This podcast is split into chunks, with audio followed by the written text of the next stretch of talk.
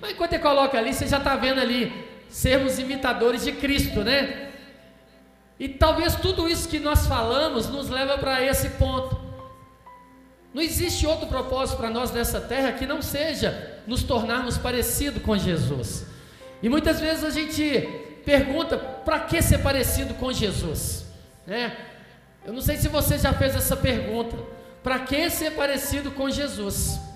Ser parecido com Jesus, ele vai te levar para um lugar, para viver um propósito, para viver um novo tempo. Né?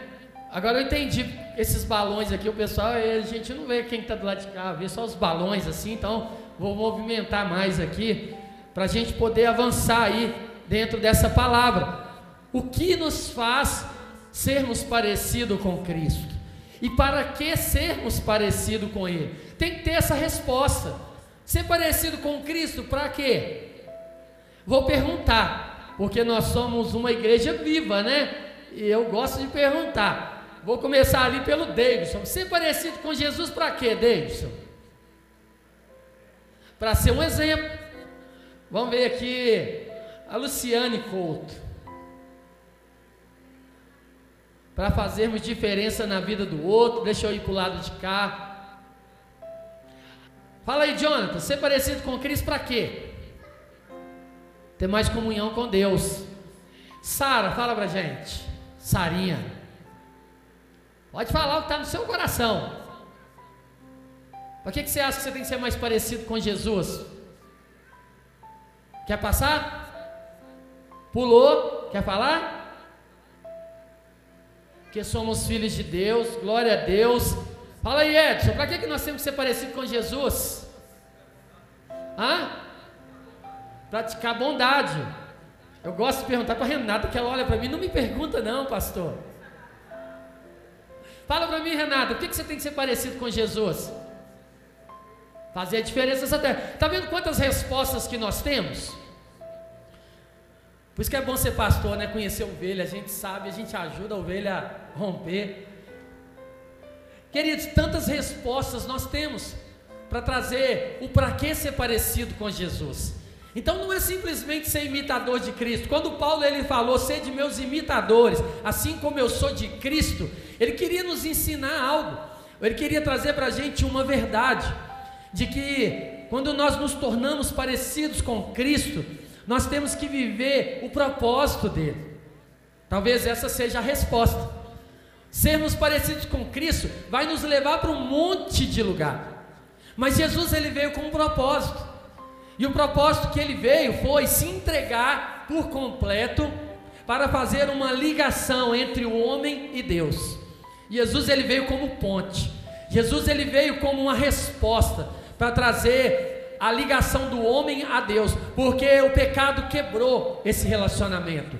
E sem esse propósito que veio Jesus, nenhum de nós teríamos como alcançar a salvação, nenhum de nós teríamos como chegar até Deus. Então Jesus ele não veio passear nesse mundo. Jesus ele não veio simplesmente para poder olhar para cada um de nós, para ver as coisas, porque Jesus e Deus e o Espírito Santo é um só, é a Trindade. Né? Então tudo traz para a gente aí, glória a Deus. Ter meninos aí abençoados é bom, é por isso. Ó. Está vendo?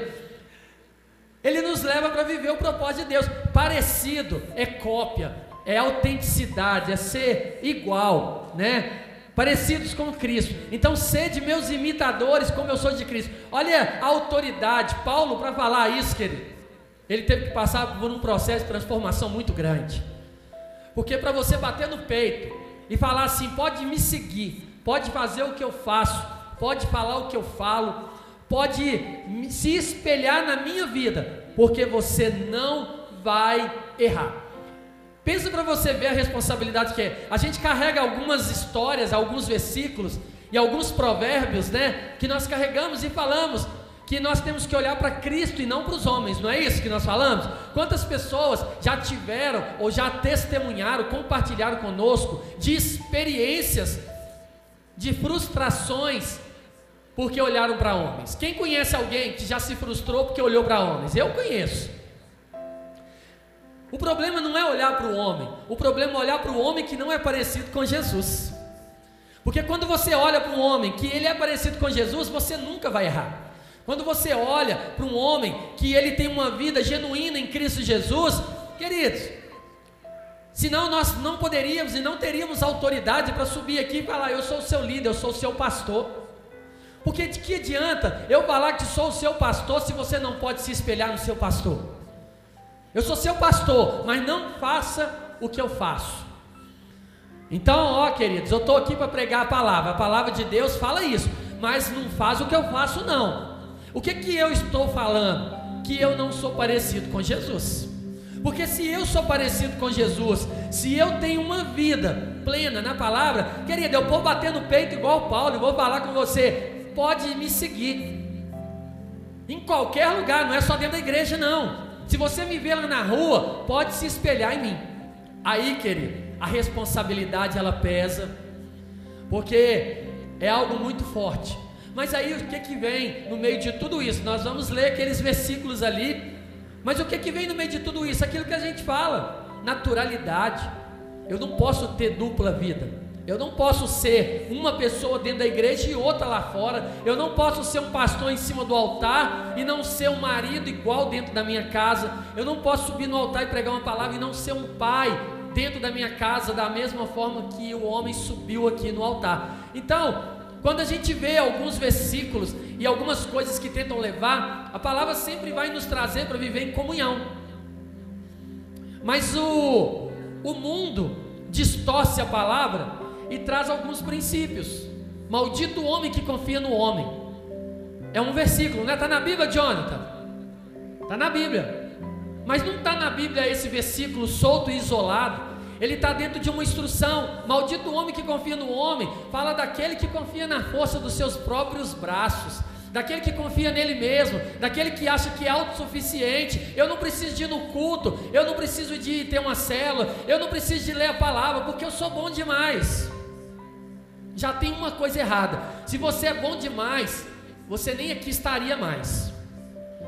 Se você está, você está no mesmo nível de todos nós homens que merecem e que carecem da glória de Deus.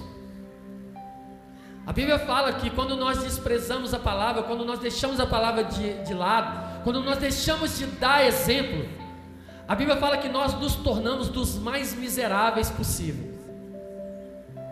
Então, querido, sem Deus na nossa vida, nós não somos ninguém, não somos nada. Você não tem que seguir um homem simplesmente seguir. Tá cheio de gente seguindo pessoas na rede social aí seguindo coach, seguindo pastores, seguindo pregadores, seguindo tudo.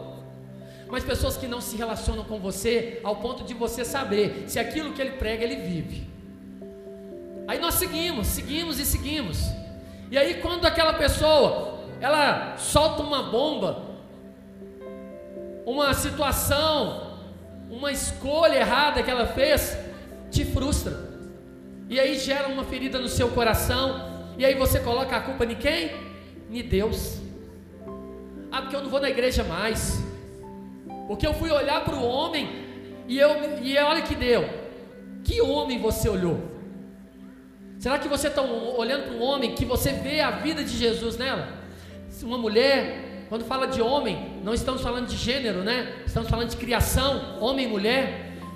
Então, quando você caminha com seu líder, ele tem que ser um exemplo para você ao ponto de você falar assim: o meu líder, ele é um homem de Deus. A minha líder é uma mulher de Deus. Quando ela trazer uma direção para você, mesmo que você não concorde, você vai se submeter, porque você vai falar assim: olha, tem alguma coisa que eu não estou vendo e Deus já mostrou para minha liderança. Não sei se você sabe disso, autoridades foram instituídas para trazer cuidado sobre a sua vida. Ninguém, ninguém, nenhum de nós consegue andar sem ter alguém nos cobrindo. Ah, pastor, mas eu estou debaixo da autoridade de Jesus. Sim, mas ele falou que nós teríamos que nos submetermos às autoridades dessa terra também. Então, se você tem um líder, você tem que se submeter. E não é só submeter pelo simples fato de falar que o seu líder está falando para você ir na igreja você vai.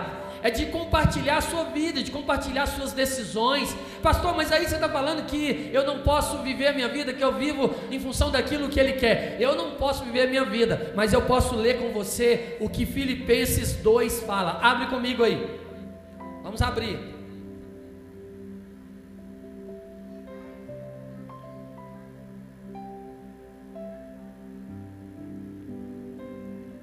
Filipenses capítulo 2. do versículo 1 em diante, até o 5. Fala assim: se por estarmos em Cristo nós temos alguma motivação, alguma exortação de amor, alguma comunhão no Espírito, alguma profunda afeição e compaixão, completem a minha alegria, tendo o mesmo modo de pensar, o mesmo amor, um só Espírito e uma só atitude Nada façam por ambição egoísta ou por vaidade. Mas humildemente, humildemente considerem os outros superiores a vocês mesmos. Cada um cuide não somente dos seus interesses, mas também dos interesses dos outros. Seja a atitude de vocês a mesma de Cristo Jesus. Eu queria que alguém que está com a NVI aí viesse aqui em cima para ler para mim. Versão NVI. Quem tem aí?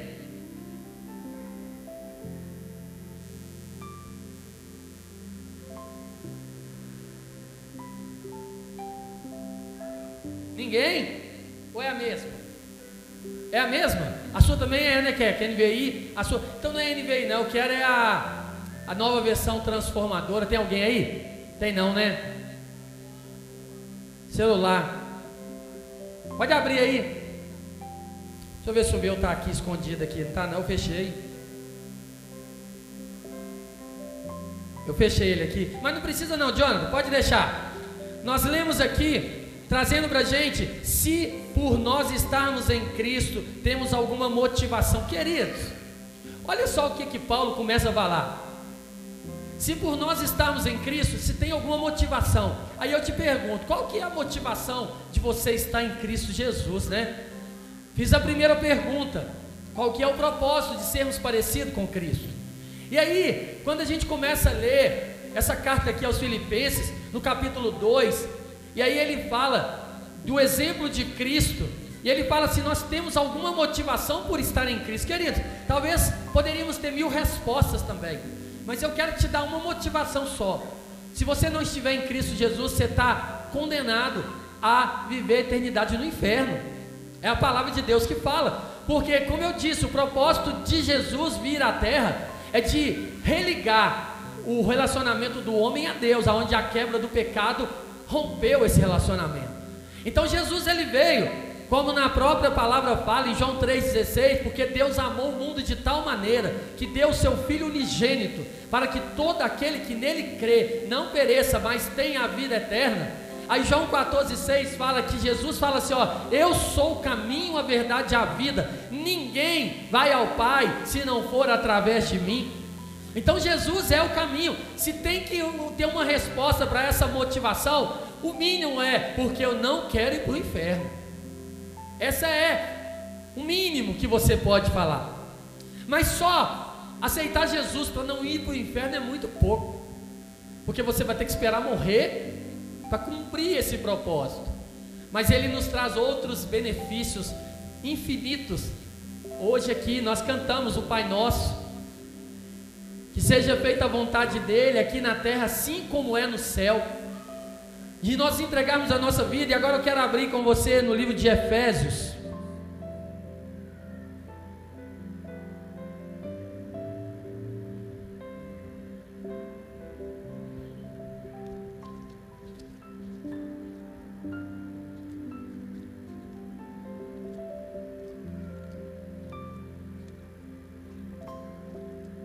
Abre aí comigo. Efésios, capítulo 5.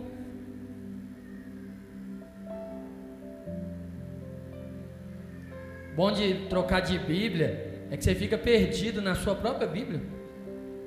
Parece que os livros somem, né? Eu tô com a Bíblia nova. É, ué, mas é assim. Ela está aqui dentro da Bíblia. Eu sei que está, vou achar, né? Já achei.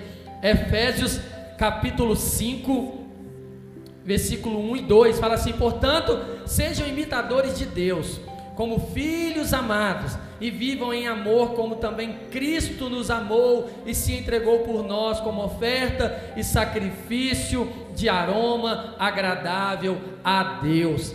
Aí, se a gente for agora para 1 Coríntios, capítulo 11.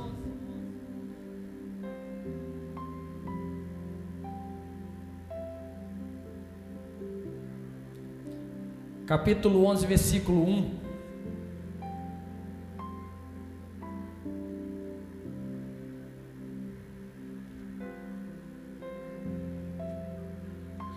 Fala assim: tornem-se meus imitadores, como eu sou de Cristo. Querido, será que nós temos sido esse tipo de exemplo de pessoas? Que a gente, sem falar nada, a gente tem inspirado pessoas a se tornarem mais parecido com Jesus? Não é parecido comigo, não é parecido com o irmão, com a irmã, mas é parecido com Jesus. Porque ser parecido com a gente é muito fácil. Nós somos iguais, temos os nossos problemas, e aí a gente vai ter mil justificativas para tudo que a gente vive. Ah, eu fiz isso por causa disso. Eu pequei por causa disso. Eu não vim no culto por causa disso. Eu não leio a Bíblia por causa disso. Então a gente vai ficar assim. Mas quando nós nos tornamos parecidos com Jesus, e as pessoas não mais veem as nossas atitudes, mas veem a atitude de Cristo em nós. Ouvimos aqui, no meio dessas ministrações, tantos testemunhos de pessoas que puderam compartilhar daquilo que se tornaram quando deixaram Cristo tomar o primeiro lugar na vida deles. E aí a gente vai vivendo. E aí agora vamos lá, vamos ver se vai aqui, ó. Da outra vez não foi. E aí eu fiquei apertando, depois foi tudo de uma vez só. Vamos ver se vai, ó. É, tá aí não. Vai na mão aí, passa aí o primeiro slide para nós aí. Pronto. Tá no último já. Ah, não, tá aí. Cinco pontos que eu coloquei dentro desses versículos que nós lemos, principalmente o livro de Filipenses, que nos levam a ser parecidos com Jesus. Como eu falei, ser parecido com nosso irmão é muito fácil, porque a gente tem um padrão baixo um padrão de pessoas imperfeitas. Ser parecido comigo, ah, o pastor tem alguma falha, o pastor tem alguma fraqueza, tem muitas. E é por isso que a Bíblia fala que quando eu sou fraco, que eu sou forte, porque o poder de Deus se aperfeiçoa na minha fraqueza. Então, não existe ninguém que está fora desse contexto. Por isso que nós não temos que ser parecido com nosso irmão nós temos que ser parecido com Cristo. Aí ser parecido com Cristo aí, como dizem por aí, aí a régua sobe. Ser parecido com Cristo nos leva para um outro patamar. E eu coloquei esses cinco pontos. E olha que interessante. Olha como é que mexe para ser parecido com Cristo. Como que nós precisamos nos neutralizar, nos anular. Porque para ser parecido com Cristo, nós precisamos concordar sinceramente uns com os outros. O que é concordar sinceramente uns com os outros? É entender que Deus, ele é suficiente para usar a vida de quem ele bem quiser. E quando Deus ele usa a vida de um irmão e traz uma direção, seja o seu líder, seja o seu pastor, seja quem for, o nosso propósito é encontrar um lugar comum. Se nós temos um alvo, e esse alvo é Cristo, então nós precisamos de andar juntos para chegar nele. E todos nós somos irmãos em Cristo. Todos nós deveríamos ter o mesmo alvo. E aí, quando nós concordamos com o outro, quando nós temos que abrir mão da nossa razão para poder concordar com o nosso irmão, ah, como que isso mexe com o nosso ego. Mas eu sou mais velho que ele, eu sou convertido mais tempo que ele, ah, eu sou mais bonito que ele, tantas coisas nós vamos carregar. E aí, nós vamos no nível de Jesus, que era Deus e veio como homem e não se fez como Deus, agiu como homem no meio de uma sociedade corrupta e ele não se corrompeu. porque ele era parecido com o pai. Ele veio, mas a identidade dele estava bem firmada. Eu sou parecido com meu pai. Eu estou aqui, mas eu não sou desse lugar. Eu me submeto, mas eu não perco o propósito. Eu tenho um alvo e eu vou cumprir. Então Jesus ele negou a si mesmo. Ele negou ao seu direito de ser Deus e ele veio como homem, porque ele precisava de restaurar essa ponte. O segundo ponto, amando-se mutuamente. Amando-se mutuamente.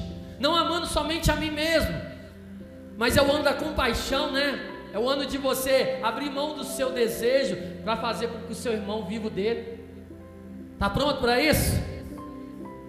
Trabalhando juntos. Nós somos parceiros, colegas de ministérios, e nós estamos aqui para cumprir um propósito só, tendo a mesma forma de pensar e tendo um só propósito.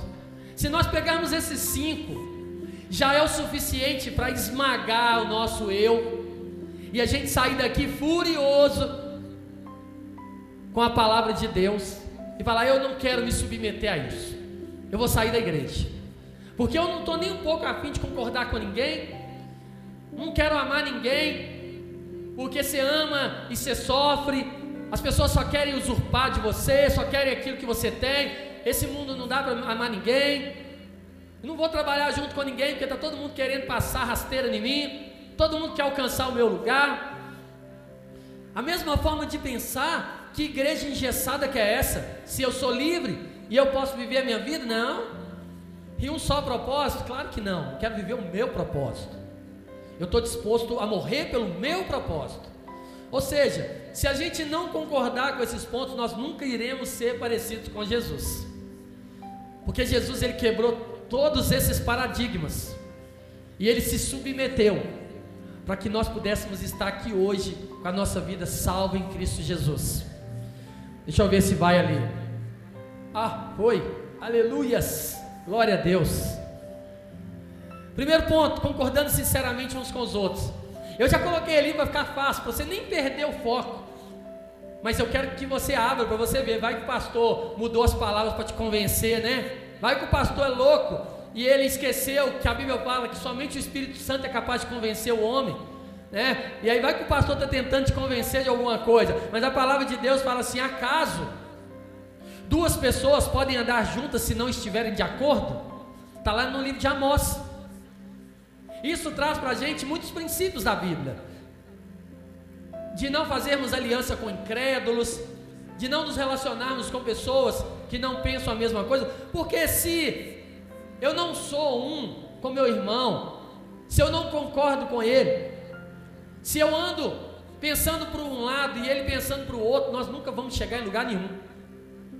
E os outros pontos, eles vão se quebrando dentro de tudo isso. Porque são pontos que não se desconectam.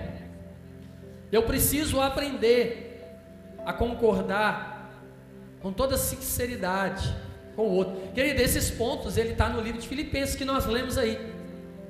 Ele está trazendo isso para a gente. Que ele veio trazendo alguns pontos ali. E ainda se a gente continuar a leitura, ele tem mais ainda. Mas ele traz esse primeiro ponto para nós. Como eu falei, quantas vezes nós caminhamos debaixo de uma igreja, de uma direção. Isso não se resume só à igreja, não, querido. Se resume em todas as áreas da sua vida. Se você tem um casamento aonde você não concorda com a sua esposa ou com seu marido, vocês andam ali numa, numa guerra de. Como é que fala lá da corda lá? Um puxa de um lado, um puxa do outro. Cabo de guerra. Se dentro da sua casa é assim que funciona, todo mundo querendo puxar de um lado para o outro, não, querido. Nós temos que entender que só tem um lado. Se nós somos de Cristo, nós temos o lado de Cristo, o outro lado é do diabo. Ele tentando te puxar em todo tempo. Então você tem que unir com sua esposa, com seu marido, e estar do mesmo lado ali, ó, puxando para dentro da sua casa, para sua vida, a palavra de Deus. Porque do outro lado da ponta está o diabo. Se alguém vai para lá, está sendo parceiro dele. Porque essa luta constante que nós temos, do mundo tentando te levar para lá através das emoções, dos sentimentos. E aí nós temos que escolher. O lado é um só. Para ser parecido com Jesus, eu preciso de concordar que nós somos membros de um único corpo. Quando eu falo mão da Sara, eu estou falando mão do corpo de Cristo. Quando eu quero neutralizar o meu irmão, é isso que acontece. Por que, que nós tivemos a semana da primícia, aonde cada dia foi um que ministrou? Porque são pessoas individuais que têm as suas experiências com Deus, mas caminham debaixo do mesmo propósito. As palavras foram se completando. Não era porque nós demos tema para ninguém, não demos tema para ninguém. Cada um foi ali escalado para ministrar um dia. E o Espírito Santo, que é o mesmo que age na vida do corpo, ele trouxe uma palavra de edificação para a igreja. E a igreja foi se edificando. Então, quando nós queremos viver esse primeiro ponto, aí a gente vai para o segundo. João capítulo 15, versículo 12. Abre comigo aí, para você conferir se está igual está escrito aqui. Pode não estar tá na mesma versão.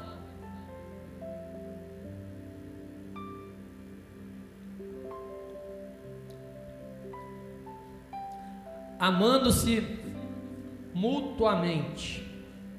Deixa eu voltar aqui na minha NVI, que não foi dela que eu tirei. Eu gosto muito da NVI, mas eu gosto de todas as versões, com algumas exceções. Quando eu vejo que está perdendo muito o propósito, aí eu já pulo fora. Mas pode abrir aí, já abriu, né? João 15, 12. Eu não estou abrindo João, não, estou voltando para o meu Filipenses aqui. João 15, 12. Este é o meu mandamento: amem uns aos outros como eu amo vocês. Aí também nós nos esbarramos nas nossas limitações naturais.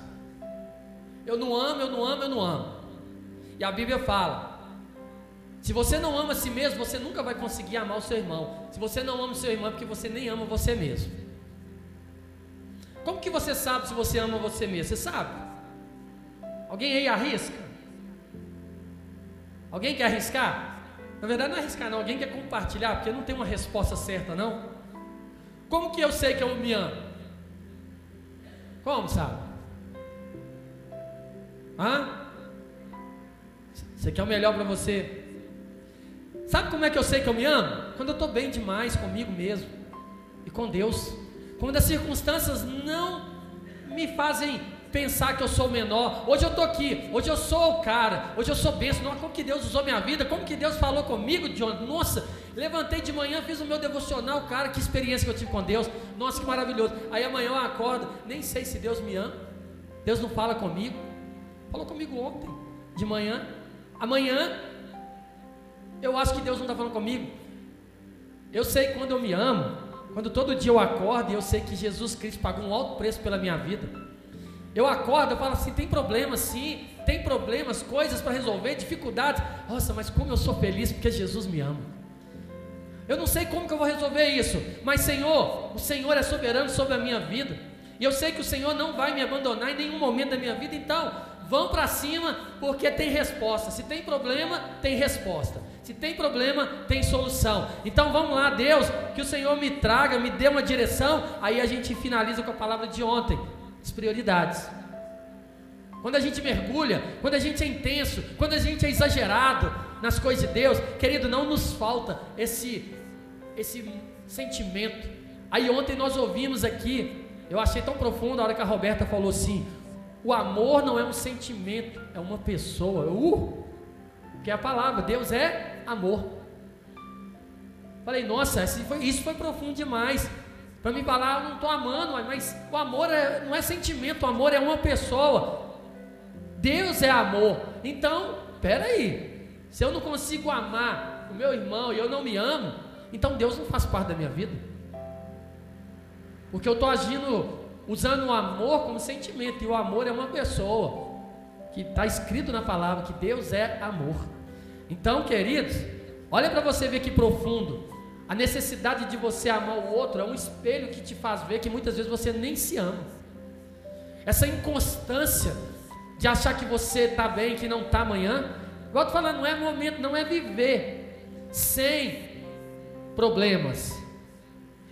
É entender que você tem uma identidade que ela não muda. A gente não consegue entender no espiritual, mas no natural, você querendo ou não, acabou. Eu me chamo Carlos e pronto, eu posso falar que eu chamo Manuel. Mas na hora que eu apresentar meu documento, está escrito o que lá? Manuel? Carlos. Apesar que hoje a carteira nova aí, você pode colocar o nome social lá, né?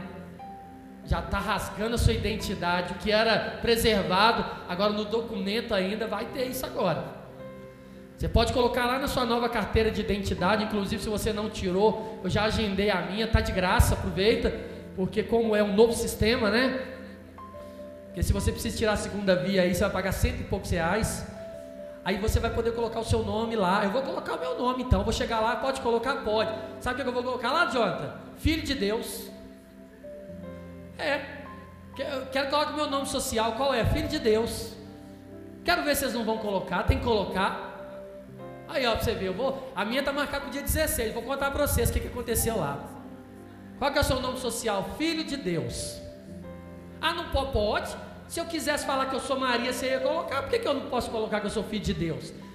Vou colocar, é a revelação do alto. Minha carteira vai ter nome social. Ô pastor, você está se amoldando ou não? Uai, tem um espaço lá, eu coloquei. Qual que é o seu nome social? Que é o filho de Deus. Nunca mais eu vou esquecer. Eu já não esqueço, né? Mas imagina na hora que você entregar sua identidade num lugar, o cara olhar seu nome. Você tem nome social? Tenho. Como é que você gostaria que eu te chamasse? Está escrito aí, ó. Filho de Deus. Então, vou lá. E eu vou contar para vocês como é que foi a experiência. Né? Espero que eu conte pessoalmente, que não saia na televisão. Olha lá meu pastor lá, ó. Mas vai dar certo. Então, terceiro ponto ele vai lá em Eclesiastes capítulo 9, capítulo 4, versículo 9. Trabalhar juntos. Ou dificuldade que é. Quem aqui já ouviu falar assim? Ah, eu não gosto de mexer com pessoas, não. Quem? Quem não levantou a mão é porque não teve coragem. Porque todo mundo fala isso. Mexer com planta. Eu tive um, um chefe uma vez que ele era meio que fazendeiro meio da roça. Ele falava que gostava de. Quando ele ficava nervoso com as coisas que tinha que fazer, Aí eu falava assim, é por isso que eu gosto de ficar na minha fazenda. Porque se um boi daquele me fizer raiva, eu tiro um revólver, dou um tiro na cabeça dele, mato ele, acabou o problema. Tipo assim, né?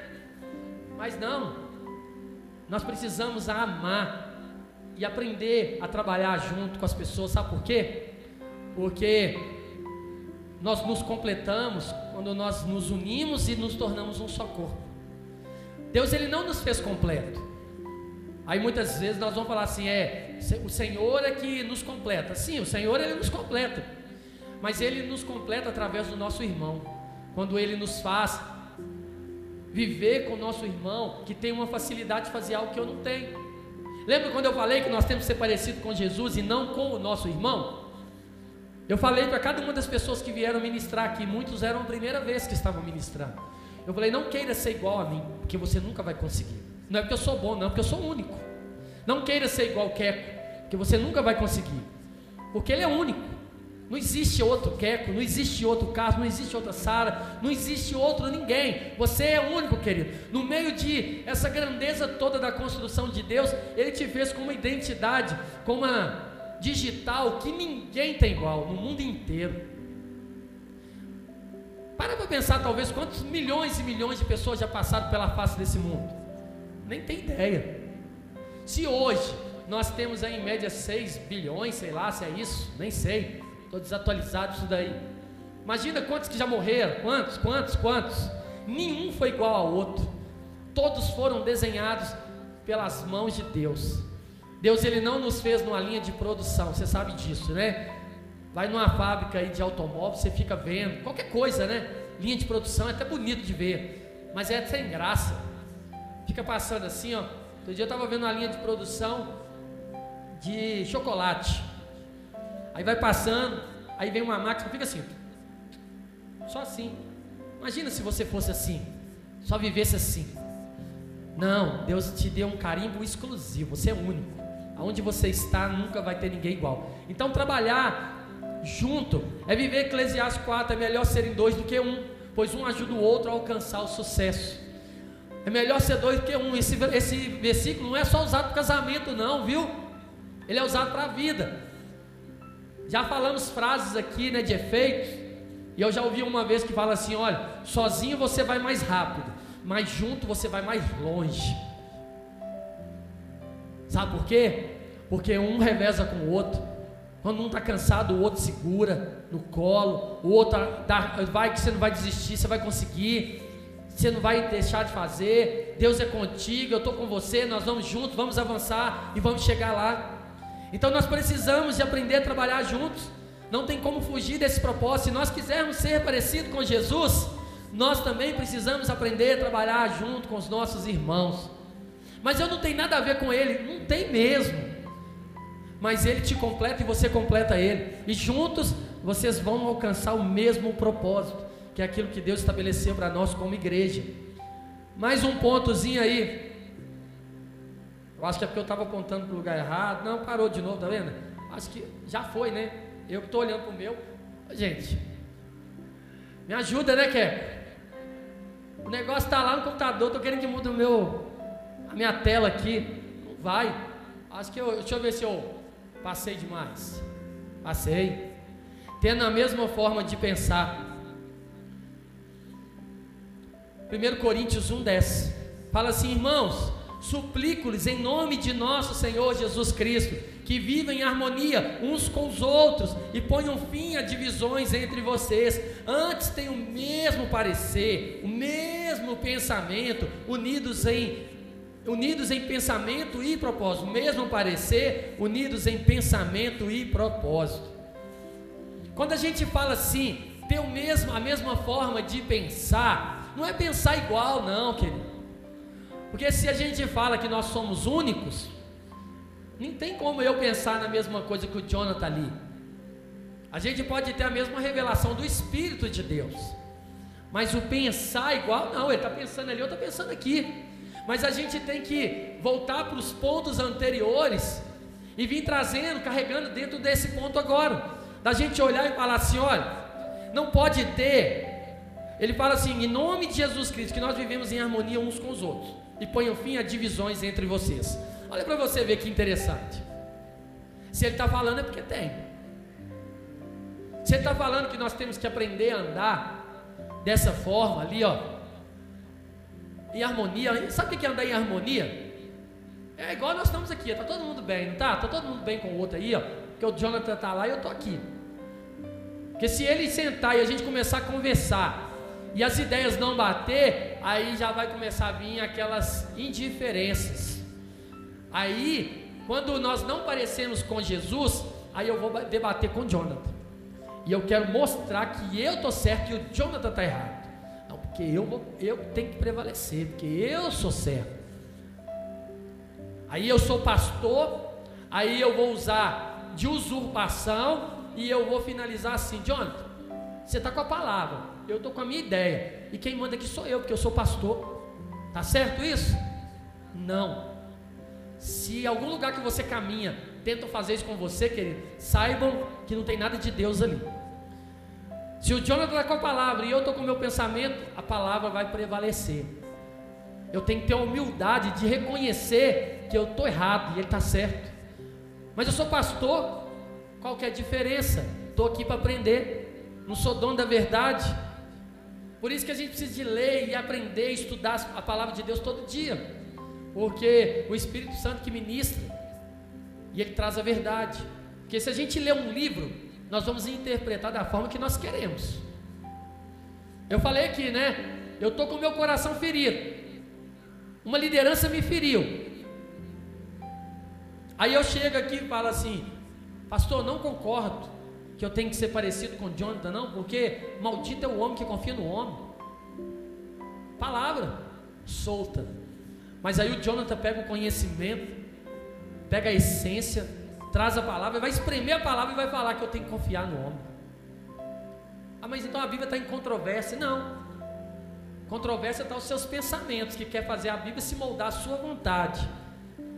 Mas quando a gente vai na palavra, querida, é sim, sim, não, não.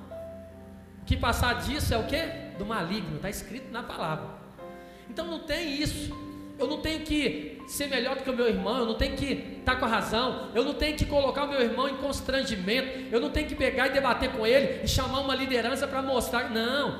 Assim, meu irmão, vamos descobrir isso junto, vamos aprender juntos. Vamos entender, porque, olha, nós temos que andar juntos em harmonia, nós temos que nos amar. Olha para você ver, uma bobeira dessa está gerando uma, uma situação no nosso coração de afastamento. Não, peraí. Eu tenho que te amar, eu tenho que suportar, você tem que me suportar e tem que me amar. Então, não vou aceitar brigar, não. Nós vamos sair daqui amando mais um ao outro. Pera aí, vamos resolver isso daqui. Aí está com dificuldade, chama mais um. Mais um irmão em Cristo que anda dentro disso daqui. Que senta com você e fala assim: Eu não estou nem de um lado nem do outro, porque nós estamos tudo do mesmo lado. Nós estamos do lado de Cristo.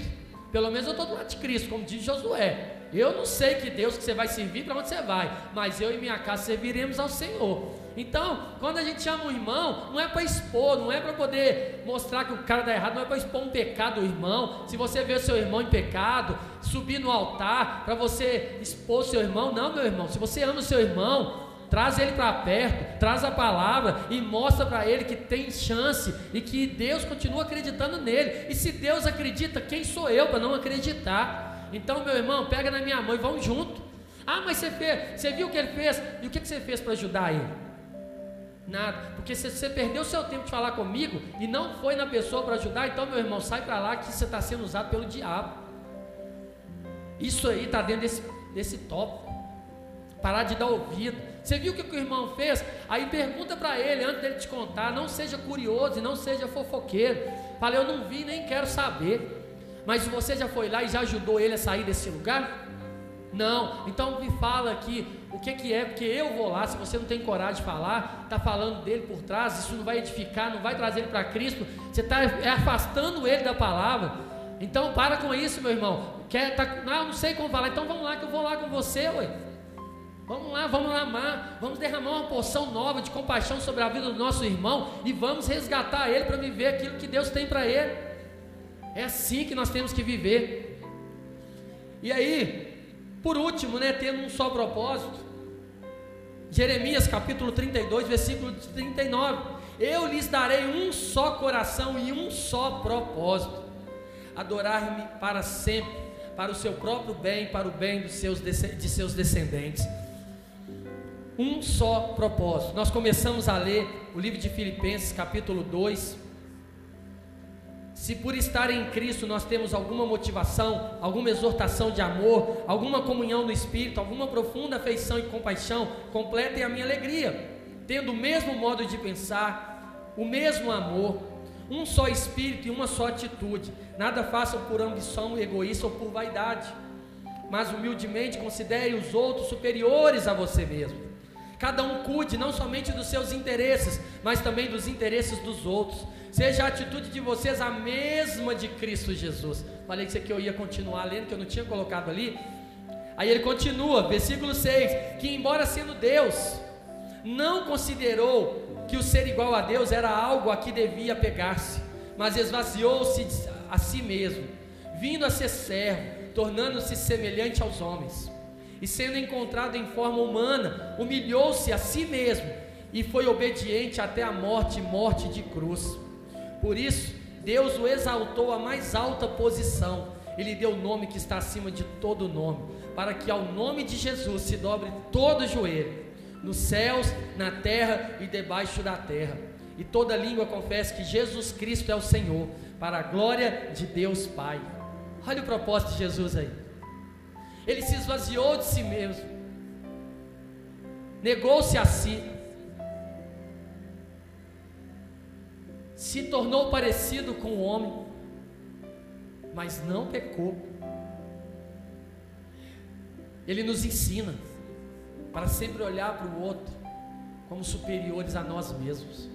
Querido, o segredo do servir só tem uma razão: não olhar para dentro de você. Quando nós olhamos para dentro de nós, eu não tenho tempo, eu não posso, para mim não dá, trabalho muito, estuda demais, tem filho para criar, tem casa para cuidar. Não dá. E se a gente pegar cada um desses pontos, deixa eu voltar ali com você, ó. A gente deixar só os pontos, concordando, sinceramente, mutuamente uns com os outros, amando mutuamente, trabalhando juntos, tendo a mesma forma de pensar e um só propósito. Já não sou eu mais que vivo, e sim Cristo vive em mim. Será que nós já estamos prontos para falar isso? Paulo estava. Porque quando ele falou, sede meus imitadores, assim como eu sou de Cristo, ele estava falando: você não vai mais se espelhar naquilo que eu, Paulo, homem natural, faço, mas por aquilo que eu me tornei quando Jesus veio habitar em mim. Porque agora sim, já não sou eu mais que vive, sim Cristo vive em mim. Se eu morri para mim mesmo, uma outra frase que eu aprendi muito dentro da, da igreja, né, dentro dos meus 22 anos de caminhada com Cristo. Meu direito é não ter direito algum. Quando a gente tem direito, a gente bate no peito e fala, mas é o meu direito. Quando eu chegar lá para me fazer minha identidade, colocar meu nome social, eu posso falar. Mas é o meu direito colocar. Não tem um nome aqui? Lá não fala como que eu chamo, não. Lá fala qual é o meu nome social, como que eu gostaria de ser chamado. E eu quero ser chamado como filho de Deus. Irmão de Jesus. Sei lá, pode ser vários nomes aí. E aí é um direito que não vai mudar, é uma constituição tá lá. Mas quando eu olho para o meu irmão e eu falo, eu sou pastor e eu tenho o direito de prevalecer, eu já estou errado. Porque se a Bíblia fala que eu tenho que ser parecido com Jesus, o título não pode me fazer pensar que eu sou melhor do que ninguém, muito pelo contrário. O título vai me fazer entender que, como eu disse, sem Jesus eu sou um dos mais miseráveis homens dessa terra. Mas quando eu me encontro com Jesus, aí sim, mas aí eu não me torno o cara, aí eu faço com que o cara seja conhecido, eu faço com que Jesus seja conhecido. Cara, você é bom demais, eu não sou nada. Eu só consigo fazer isso porque eu tenho um Deus que habita dentro de mim. Um Deus que ele é soberano, um Deus que ele toma conta da minha vida e ele não é só o meu salvador, mas ele é o meu Senhor. E o Senhor é aquele que tem o direito de fazer o que ele bem quiser sobre a minha vida, sobre as minhas vontades e sobre os meus propósitos. Mas quando eu me pareço com Jesus, esse conflito acaba. Porque aí eu me neutralizo de uma forma, né?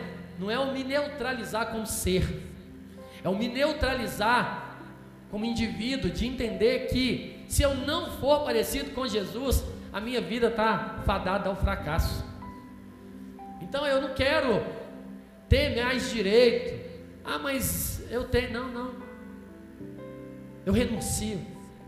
Ah, mas ele que fez, por isso que a palavra fala: se o seu irmão te fez alguma coisa, vai até ele e conserta. Olha para você ver. Um homem que parece com Jesus, ele não vai falar assim, não, mas ela que fez comigo, ela que tem que me procurar. Não, não. Agora eu sou uma nova criatura, Cristo habita em mim. Eu não quero viver mais com conflito com ninguém. Eu não quero entrar dentro de uma igreja, dentro de uma padaria e ver uma pessoa e ter que abaixar a cabeça porque essa pessoa eu não estou resolvido com ela. Eu quero chegar para meu irmão e falar assim: olha, querido, quero te falar que eu te amo muito. Aí o irmão, talvez sabendo que ele fez alguma coisa errada, ele vai ficar preocupado. E eu pisei na bola com esse cara e esse cara está vindo falando que me ama, vai vir alguma coisa. Aí o, o amor verdadeiro, né, que nós cantamos, é o amor que nos constrange. E quem convence o homem do juízo, da justiça e do pecado não é o homem, é o Espírito Santo de Deus. E quando o amor, que não é um sentimento, mas é uma pessoa viva, que é o Espírito Santo de Deus, aí ele é transbordante sobre a vida daquela pessoa que estava esperando vir uma palavra de acusação, uma guerra, uma briga, e vem, não, querido, só quero te falar que eu te amo, mas você sabe o que, que eu fiz, não sabe? Sei, mas você não vai falar nada, não, não tem nada para te falar. Eu estou aqui para me abrir os braços e te abraçar e te falar que eu continuo te amando. E que independente do que você fez ou falou, a minha identidade ela é irrevogável. Eu sei quem eu sou em Cristo Jesus. Eu sei que aquilo que você falou não tem fundamento, mas eu não estou preocupado com isso, sabe? Eu não quero perder nenhum minuto da minha vida de relacionamento com você. Você me perdoa? Aí, mas é eu tenho que te pedir perdão, então eu te perdoo também. E isso nos torna mais amigos, mais irmãos. Eu falo para vocês, todos os conflitos que eu tive, todos, depois de sentar e conversar, nós nos tornamos mais íntimos, mais amigos, mais irmãos. Sabe por quê? Porque quando a gente vai com o amor de Deus, quando a gente não vai com a palavra de acusação, quando a gente não vai no embate natural, a gente não dá lugar para o diabo agir na nossa vida. E aí não tem mais direito. Aí eu quero lavar o seu pé, mas eu também quero que você lave o meu. Não, eu quero lavar o seu porque eu quero honrar a sua vida. Mas eu quero honrar o seu também. Então tá, então lava. Mas não lave porque eu estou lavando. Eu não estou fazendo uma troca. Mas é algo natural. Aquilo que você planta, você come. Então ser parecido com Jesus vai te fazer viver o melhor ano da sua vida. Vai te fazer viver o melhor tempo da sua vida. Você nunca vai viver o ano da compaixão se você não for parecido com Jesus, querido. Porque de nós mesmos nunca vai sair sentimento de compaixão. Vai sair sentimento de dó, vai sair sentimento de interesse, vai sair vários outros sentimentos, mas o verdadeiro sentimento de compaixão só vem de Cristo. Porque é o único santo, é o único que não tem histórico de pecado, nunca teve e nunca vai ter. É o único que é Deus, veio como homem, se tornou como homem, viveu sem pecar. E por isso que a Bíblia fala, por ele ter se negado a si mesmo, o Senhor colocou o nome dele sobre todos os nomes. Aonde o nome de Jesus, ele é soberano todo joelho se dobrará, toda língua confessará que Jesus Cristo é o Senhor. Quer ser parecido com Jesus? Escolhe se moldar dentro desses princípios, querido. Para de colocar um padrão da sua vida. Para de querer ser conhecido para você ser famoso. Que você morra todos os dias e que você suma todos os dias para que Ele cresça através da sua vida. Para de querer que os homens te elogiem. Ah, pastor, mas eu faço, mas ninguém reconhece. Tudo que fizer, faça como se fosse para o Senhor. Ele vai te honrar e ele vai te reconhecer. Eu, querido, eu tenho uma certa dificuldade às vezes de não é reconhecer, mas eu tenho medo do que, que isso pode gerar no coração de uma pessoa. Por isso também que eu não preciso, eu estou tão bem com Deus, comigo mesmo, que eu faço como se fosse para o Senhor. Eu não faço para descer daqui do púlpito, alguém bater nas minhas costas e falar, não, pastor, você prega demais. Não prego nada. Se eu subir aqui para falar de mim mesmo, querido, não vou edificar sua vida em nada. Mas para falar da palavra de Deus, ah, mas como é bom. Aí eu não quero, não. Você nem falou nada da minha palavra. A palavra não é minha, a palavra é de Deus. É Ele que trouxe, é Ele que age, é Ele que faz. Ele te usa como instrumento. Não é essa a nossa música do ano, nós vamos cantar ela até não é cansar, até viver aquilo lá. Eu ofereço as minhas mãos e o meu coração para servir ao reino, para servir ao rei. Não é ofereço as minhas mãos, o meu coração para servir o pastor Carlos, não. Não é ofereça a minha mão e, os, e o meu coração para me servir o ministério, não. Eu ofereço a minha mão e o meu coração para servir o reino, para servir ao rei. E que eu seja um instrumento da sua compaixão. Gente, essa música ela é, é um alvo assim para a gente colocar, escrever ela lá na nossa, na nossa geladeira, nosso espelho e todo dia olhar para ela e falar: Olha, Senhor, eu ofereço as minhas mãos e o meu coração para servir ao reino, para servir ao rei. Que eu seja um instrumento nas suas mãos. Para que a gente fale em todos os confins, para que todos saibam que Ele é Deus e que Ele é bom. Então a gente precisa de sair daqui hoje assim, olha. Estamos finalizando aí. Na verdade, nós estamos começando o domingo, começando a semana, e finalizando o nosso propósito dos sete dias, que começou na segunda, né? Então nós estamos carregando essa palavra sobre a nossa vida, de sermos parecidos com Cristo. O nosso maior segredo é sermos parecidos com Cristo. E como eu comecei a fazer você pensando, para quê? e qual é a motivação. Para que ser parecido com Cristo? E ouvimos tantas respostas, mas quando a gente escuta aqui, daí que a, o vento está fazendo voar as páginas, o vento do Espírito, olha que maravilha, ó.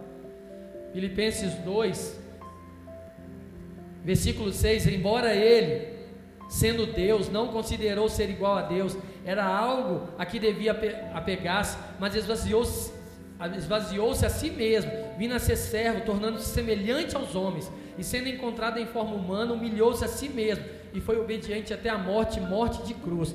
Por isso, Deus o exaltou à mais alta posição, Ele deu o nome que está acima de todo nome, para que o nome de Jesus se dobre todo joelho, nos céus e na terra e debaixo da terra, e toda língua confesse que Cristo é o Senhor, para a glória do Pai.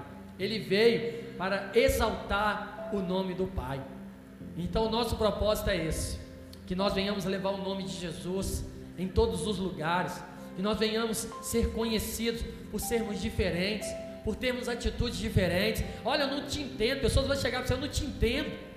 A pessoa fez isso, isso e isso com você e você não revidou. Você não vai fazer nada, não? Vou continuar orando pela vida dele. Mas como assim? O cara quer o mal e você vai desejar o bem? É, porque é assim que eu aprendi porque o meu coração, a minha natureza desejava o mal, e isso me levaria para morrer e ir para o inferno. E um dia, um Jesus, um Deus, se fez homem, renunciou toda a sua glória e veio como homem, pagou um preço na cruz, e em vez de me acusar, ele foi lá e pagou o preço que estava sobre a minha vida. Está escrito lá: Tetelestai, está pago, está consumado. Então, querido, se eu fui salvo pela graça de Deus e Deus me perdoou dos meus pecados, quem sou eu para poder agir de forma diferente com qualquer outra pessoa? Então é assim que nós vamos ser parecidos com Cristo. Fica de pé no seu lugar.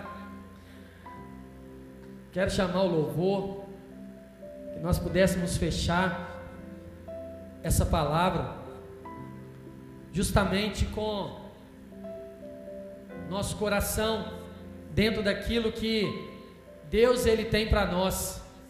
Né? Não deixe que outra coisa te faça parecido com Jesus, que não te faça parecido com Jesus. Não deixe que você seja formatado por outra coisa que não seja Jesus. Quando alguém te perguntar qual que é o seu alvo, qual que é o seu propósito, sabe?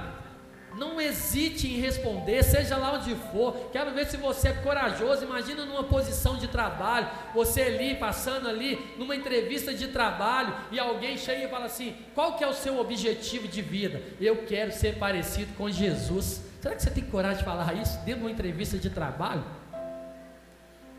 Ah, pastor, se eu falar isso, eu vou perder o meu emprego. Você pode até perder o seu emprego, mas se você ganhar uma alma, ela vale mais do que o mundo inteiro aquele homem ou aquela mulher que te examinar. Imagina, Lili, você lá na psicologia, aí você fazendo uma entrevista de emprego, a pessoa, você vai e faz uma pergunta e a pessoa fala assim: Olha, eu quero ser parecido com Jesus. Aquilo ali vai fazer com que a pessoa se fique totalmente deslocada, porque é tudo que ela nunca esperava ouvir de uma pessoa é isso. Ela esperava assim: eu quero ser um diretor dessa empresa, eu quero alcançar os cargos mais altos, eu quero ganhar os melhores salários, eu quero tudo. Eu só quero ser parecido com Jesus, eu quero trans, eu quero levar, eu quero trazer a essência de Jesus para esse lugar. Feche os seus olhos no seu lugar. Nós vamos adorar o Senhor e eu quero te convidar a refletir sobre esses pontos, sobre a sua vida, sobre o seu tempo de caminhada sobre tudo que você tem vivido, sobre o que você tem colocado como seu alvo,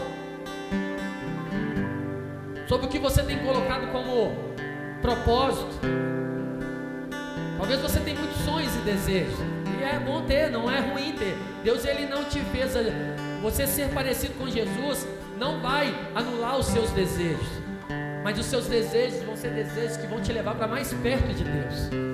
Não vão ser desejos e propósito egoísta mais. Não vão ser desejos e propósitos que somente te faz ganhar alguma coisa. Mas os seus desejos e propósitos eles se convergerão aos desejos e os propósitos do coração de Deus. E talvez você investiu tanto tempo da sua vida em coisas e ainda não conseguiu amar você mesmo. Ao ponto de olhar para o lado e olhar para o seu irmão e falar assim: olha, Deus é melhor com ele do que comigo. É por isso que eu não consigo entender Deus, porque Ele faz na vida do meu irmão e não faz na minha. Olha lá, ele orou e já respondeu. Estou orando há tanto tempo e Deus não responde. Já respondeu, mas não é a resposta que você queria. Como não é a resposta que você queria, você bate na tecla que Deus não te respondeu. Porque você quer que Deus faça aquilo que você quer. E na verdade Ele é o seu Senhor. É você que tem que se submeter à vontade dele, querido. Se Ele falou não, é porque Ele sabe que aquele lugar vai te levar para um lugar de morte. E Ele não vai te colocar ali, porque Ele quer te trazer para a vida eterna. Então comece a meditar no seu lugar e fazer uma autoavaliação enquanto nós adoramos ao Senhor.